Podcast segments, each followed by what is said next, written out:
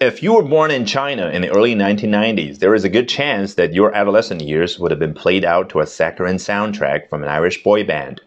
Ever present for first kisses, first relationships, and first breakups were Westlife, who enjoyed global success while topping the charts in Britain 14 times between 1999 and 2006. Yet, as their star has faded in Europe, it is shining brighter than ever in China, where 27 million fans sign up to watch a gig streamed over the internet at the weekend.